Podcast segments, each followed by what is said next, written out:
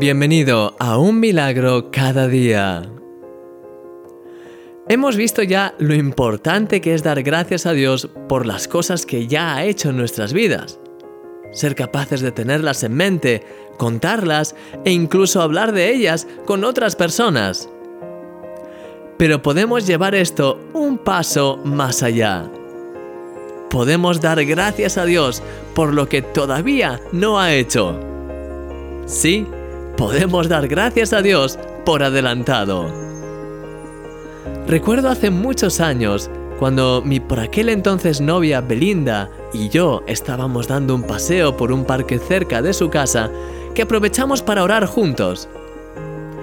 No sabíamos cómo iban a desarrollarse las cosas, ni qué nos esperaba en el futuro.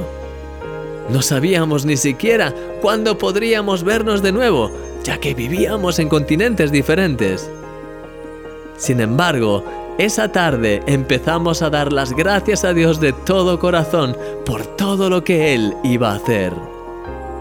Le dijimos con toda sinceridad, Señor, no sabemos qué vas a hacer ni cómo vas a hacerlo, pero confiamos en ti con todo nuestro corazón y te damos gracias por las puertas que vas a abrir. Gracias por nuestra relación que está en tus manos y por las cosas tan preciosas que vas a hacer en nuestras vidas. Oh, estábamos tan llenos de fe y de gozo. Pudimos sentir la paz y la presencia de Dios en ese agradable paseo. Sí, este tipo de oraciones llenas de fe agradan tanto a Dios. La Biblia, de hecho, dice, por nada estéis afanosos, sino sean conocidas vuestras peticiones delante de Dios en toda oración y ruego, con acción de gracias. Y la paz de Dios, que sobrepasa todo entendimiento, guardará vuestros corazones y vuestros pensamientos en Cristo Jesús.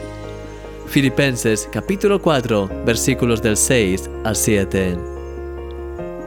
Me encanta cómo este pasaje muestra que debemos orar con esa actitud de gratitud. Querido amigo, esa gratitud por adelantado abre las puertas del cielo sobre tu vida y te llena de paz. Empieza a darle gracias a Dios por adelantado en tus oraciones, por todo lo que Él ya tiene planeado hacer en tu vida y por su increíble amor por ti. Y aun si las cosas no salen exactamente como pensabas, sigue dándole siempre gracias. Él tiene planes de bendición para ti, como dice en Jeremías 29, versículo 11. ¿Y sabes por qué? Porque eres un milagro. Y yo soy tu amigo, Christian Misch.